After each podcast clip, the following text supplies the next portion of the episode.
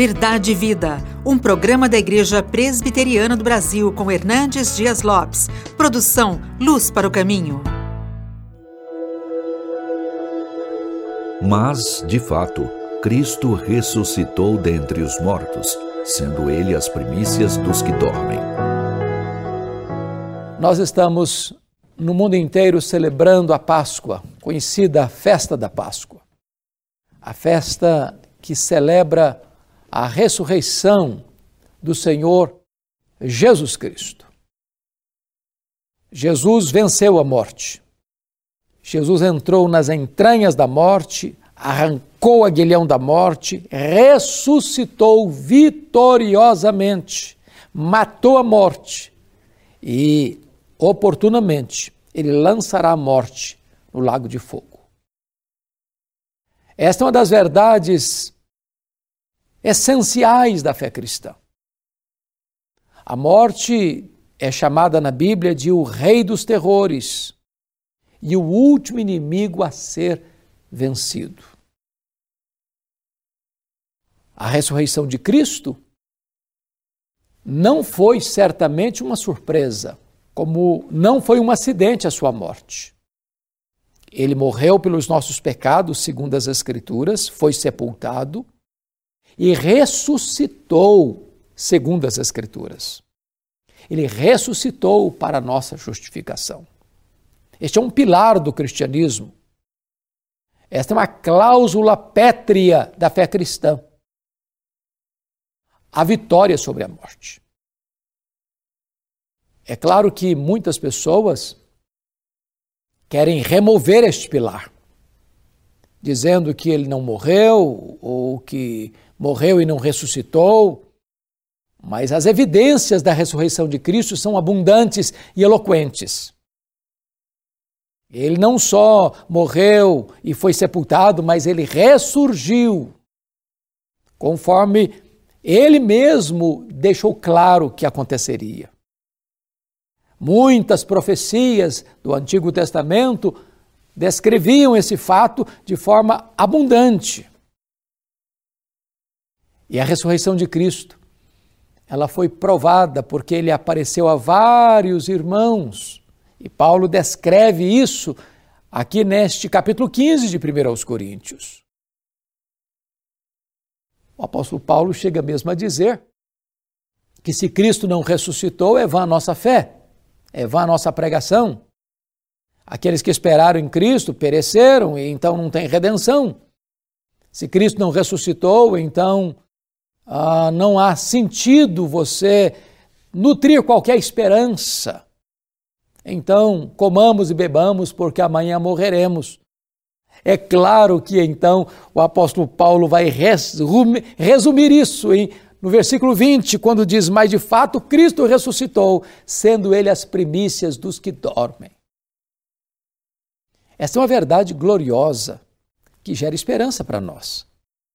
Porque se ele ressuscitou como primícias dos que dormem, então todos aqueles que morrem em Cristo vão também ressuscitar e receber um corpo novo, imortal, incorruptível, poderoso, glorioso, espiritual, celestial, semelhante ao corpo da glória do Senhor Jesus Cristo.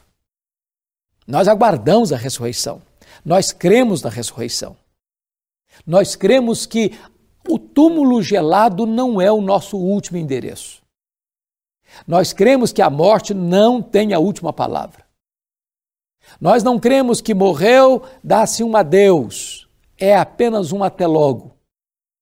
Porque diz a Escritura que quando Jesus Cristo voltar em majestade e glória, os mortos ouvirão a sua voz e sairão dos túmulos, uns para a ressurreição da vida, outros para a ressurreição do juízo.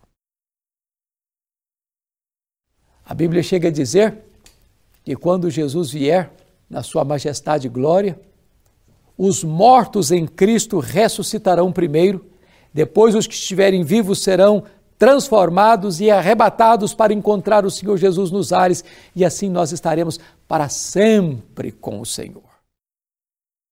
É claro que quando a Bíblia fala dos, fala dos que dormem, as primícias dos que dormem, o texto não está falando da alma. Absolutamente não. A alma não dorme. Quando uma pessoa morre, sendo ela cristã, crendo em Cristo como seu salvador pessoal, o que a Bíblia diz é que este espírito, esta alma, será imediatamente aperfeiçoada para entrar na glória. Morrer é deixar o corpo e habitar com o Senhor. Morrer é partir para estar com Cristo, que é incomparavelmente melhor. É por isso que a Bíblia diz que bem-aventurados são aqueles que desde agora morrem no Senhor. Aos olhos de Deus é preciosa a morte dos seus santos. Não há prejuízo para aquele que morre, porque o corpo que foi feito do pó é pó, volta ao pó. E esta figura de linguagem para o sono, para o descanso. Porque quem dorme está descansando, quem dorme vai acordar. Mas a alma não dorme, a alma não fica inconsciente. A alma vai imediatamente desfrutar das bem-aventuranças eternas, do gozo eterno. Isto é glorioso, isto é preciosíssimo para nós, à luz das Escrituras.